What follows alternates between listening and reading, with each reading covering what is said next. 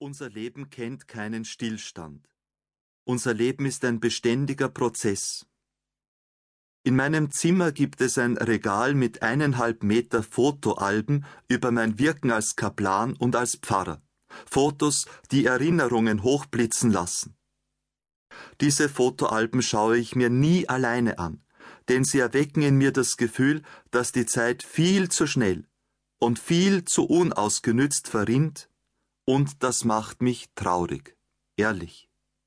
Es macht mir schon aus meiner persönlichen Stimmungslage heraus keine wirkliche Lust, über das Verrinnen der Zeit nachzudenken.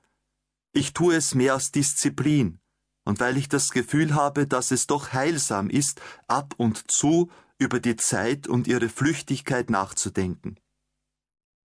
Die Aussage, ich habe keine Zeit, höre ich sehr oft. Dabei ist es sprachlich absolut paradox. Ich erlebte als Pfarrer, dass die Kinder, die zur Erstkommunionvorbereitung kommen, schon keine Zeit mehr haben. Schon da zückten die Eltern den Terminkalender. Die armen Kinder. Und wir noch viel ärmeren Erwachsenen. Ich selber erwische mich auch oft dabei, mich mit einem Leider, da habe ich keine Zeit zu entschuldigen.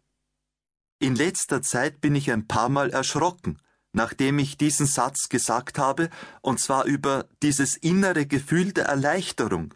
Denn ich habe keine Zeit ist eine unschlagbare Entschuldigung, die jeder versteht. Es empflichtet einen sofort davon, eine Herausforderung anzunehmen, für jemanden da zu sein, sich um ein Problem zu kümmern. Im Prinzip wollen wir nur sagen, ich verwende meine Zeit für etwas anderes. Es ist, wie gesagt, paradox, denn Zeit haben wir ja immer. Niemand kann sich herausstehlen aus dem Prozess des ständigen Vergehens und Werdens. Wir sind also immer auf dem Weg, und indem wir die Zeit verbringen, vergeht sie auch schon, und wir mit ihr. Ich denke, dass jeder instinktiv spürt, dass dieses immer weiter Treiben einen letzten Sinn haben muss, ein Ziel. Wohin rinnt der Sand in der Sanduhr unseres Lebens? Woher kommt die Traurigkeit, wenn wir das permanente Vergehen betrachten? Der deutsche Mystiker Jakob Böhme sagt, der Mensch hat Heimweh, weil er Heimweh ist. Ich glaube, dass er eine tiefe philosophische Einsicht getroffen hat, wenn er den Menschen als Sehnsuchtswesen definiert. Die sehnsüchtige Offenheit in Richtung einer Zukunft haben viele große Denker erspürt und auf verschiedenste Weise formuliert.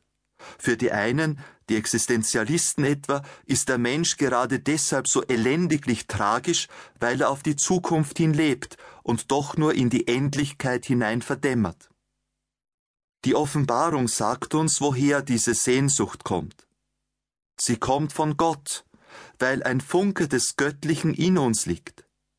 Wir sind selbst ein Stück Unendlichkeit, weil Gott etwas von seiner Unendlichkeit in uns gelegt hat, unsere geistige Seele. Die Offenbarung verbürgt uns schließlich auch, dass diese Sehnsucht gestillt wird. Hier auf Erden, indem uns Gott berührt, wenn wir uns in einem gläubigen Leben mit ihm verbinden, und dann vollends nach dem Tod.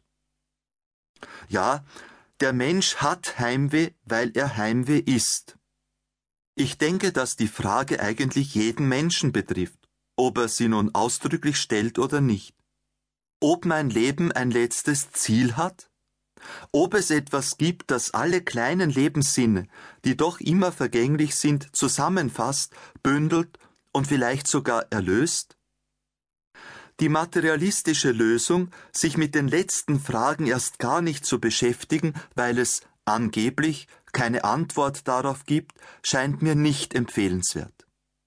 Wir tragen in unserem Geist diese Wunde, und sich nicht mit ihr zu beschäftigen, kann zu Entzündungen und Infektionen führen. Zumindest bedeutet es einen Verlust an Lebensqualität, wenn man die Frage nach dem Ziel unseres dahinfließenden Lebens erst gar nicht zulässt oder von vornherein als sinnlos abtut.